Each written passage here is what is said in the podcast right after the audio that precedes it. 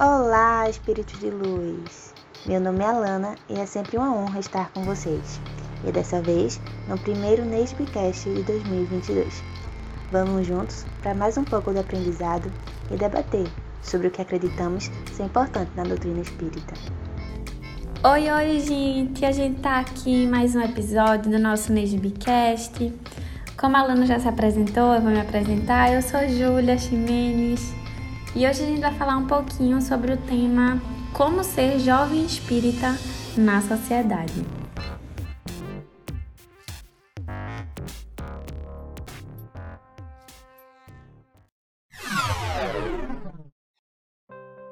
Quando a gente fala o jovem espírita na sociedade, a gente tem que tentar entender o que é sociedade.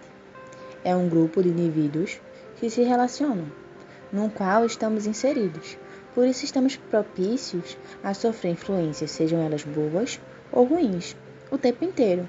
E como um jovem, estamos num processo de descobrimento de quem somos. Então, nossas más inclinações, nossas tendências ainda estão sendo descobertas.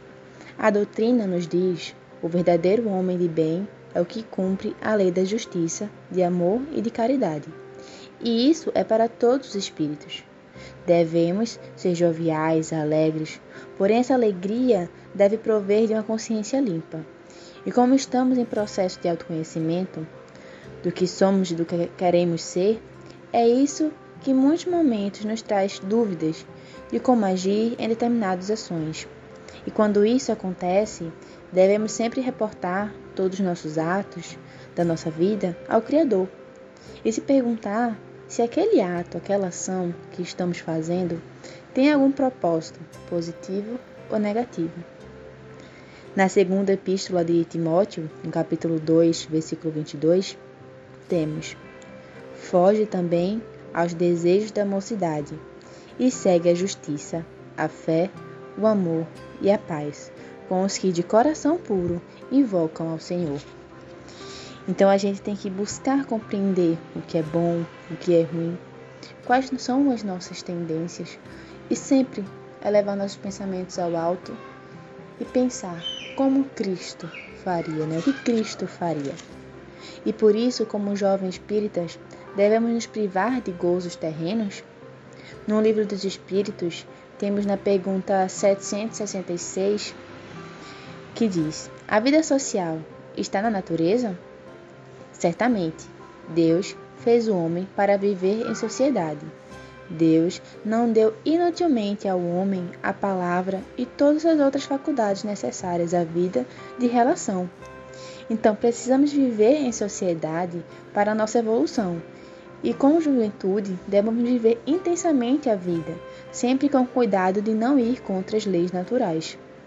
Fazendo necessário o estudo doutrinário, reflexões do que queremos transmitir, vivenciar a caridade, nos manter o pensamento ao alto, e encontramos no livro da Conduta Espírita, por Valdo Vieira, pelo Espírito André Luiz, na página 22, buscar infatigavelmente equilíbrio e discernimento na sublimação das próprias tendências, consolidando maturidade e observação no veículo físico, desde os primeiros dias da mocidade com vistas à vida perene da alma.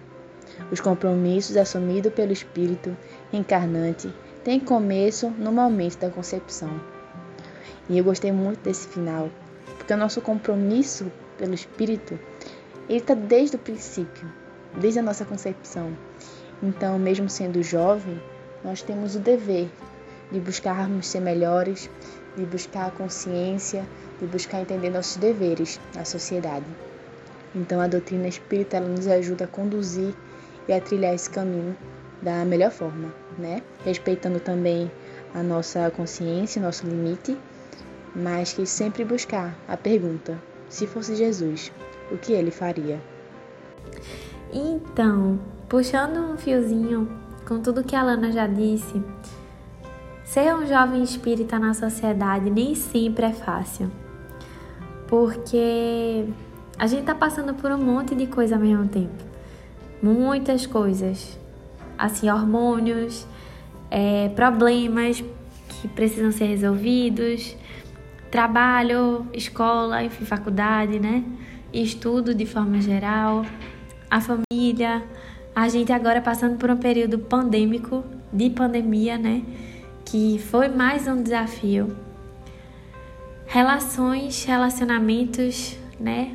Na nossa vida. Então, muita coisa está acontecendo. A formação da, da nossa personalidade está se consolidando. Então, tem momento que o negócio aperta. Mas eu lembro muito das minhas aulas de evangelização. E eu lembro de uma expressão que dizia assim: a gente precisa viver no mundo sem ser do mundo. O que, que isso significa, né? Significa que aqui, nesse plano terreno, é só uma passagem. Tudo, né, entre aspas, é temporário. Então, se a gente viver uma vida de apego a materiais, de se importar muito com coisas pequenas, a gente não vai estar tá dando a real importância para o que precisa, que é, por exemplo, a nossa reforma íntima, que é a gente se dar bem com as pessoas ao nosso redor, que é a gente fazer o melhor que a gente pode aqui e levar com a gente todo o bem também que nos foi feito, né? Então, quando eu escutava que a gente precisa viver no mundo sem sair do mundo, para mim era um lembrete de que tá tudo bem muitas vezes a gente se sentir deslocado por não se encaixar em grupos de, de amigos, por não se encaixar em, em padrões, né? De comportamento que a gente vê por aí afora de jovens que muitas vezes estão se destruindo, de jovens que muitas vezes estão pensando em coisas que não deviam né, ser pensadas e estão aí é, a deriva muitas vezes. Então, tá tudo bem a gente muitas vezes se sentir assim. Mesmo jovens há mais tempo, que mesmo passando essa fase né, de adaptação, de transição da adolescência para a vida adulta e que já tem uma maturidade, mas é normal a gente se sentir muitas vezes não pertencente a algumas coisas, porque na verdade a nossa verdadeira vida ela não é aqui e a gente sabe disso. A gente está aqui com o propósito de evoluir, né? O propósito da reencarnação para que a gente evolua, para que a gente melhore. E aí é inevitável que no meio do caminho a gente muitas vezes esbarre com situações que a gente não se identifica, com comportamentos que a gente assim, né, se choca um pouco inclusive. Mas eu acredito que essa frase ela resume bem o que isso tudo significa, que a gente não é daqui. A gente veio para passar um período para aprender, para ensinar, para crescer junto, mas que a verdadeira felicidade, né? Como diz o Evangelho, ela não é desse mundo. Tem uma música que é linda, que me toca muito o coração e eu espero que toque o de vocês. Se chama Juventude e Vida, da dupla espírita Tim Vanessa, que fala assim: vou ler um trechinho. Diz assim: Vida, na verdade, é plena liberdade, enriquecida de amor. Força da vida, o bem em plenitude, os braços da juventude garantindo uma estrada florida. Aí continua a música e depois fala: Juventude e vida. O saber namora o coração. O pai conta com a definição de quem na verdade valoriza a vida. Então essa música, assim, me lembra também e eu espero que agora, né, vocês possam, toda vez que escutar esse trechinho e essa música, vocês possam ter esse sentimento. Eu digo muito para para os jovens que estão escutando esse episódio que Deus conta com a gente. As gerações passadas contam com a gente para propagar o bem, para fazer o melhor que a gente pode, para nos ajudar. Por mais que seja clichê, mas o futuro precisa da gente. Não só o futuro, mas o presente. O presente e o futuro vão ser definidos pelas escolhas que a gente vai fazer hoje. Então, essa é música, ela me lembra que a gente tem força. A juventude e a juventude espírita pode muita coisa. Não é à toa que a gente vê tanto exemplo bonito de, de um ativismo jovem em prol de um meio ambiente melhor, em prol de políticas públicas para as pessoas que precisam, que estão passando fome, que estão nas ruas sem coberta, sem um teto. Então é possível, minha gente, é possível. Basta, como a Lana falou, que a gente não se esqueça de todos os ensinos de Jesus, que a gente não se esqueça de quem a gente é e para que estamos aqui. Deus conta com a gente, minha gente. Jesus, mais ainda, não é à toa que ele veio há um tempinho dizer que ele não queria perfeitos.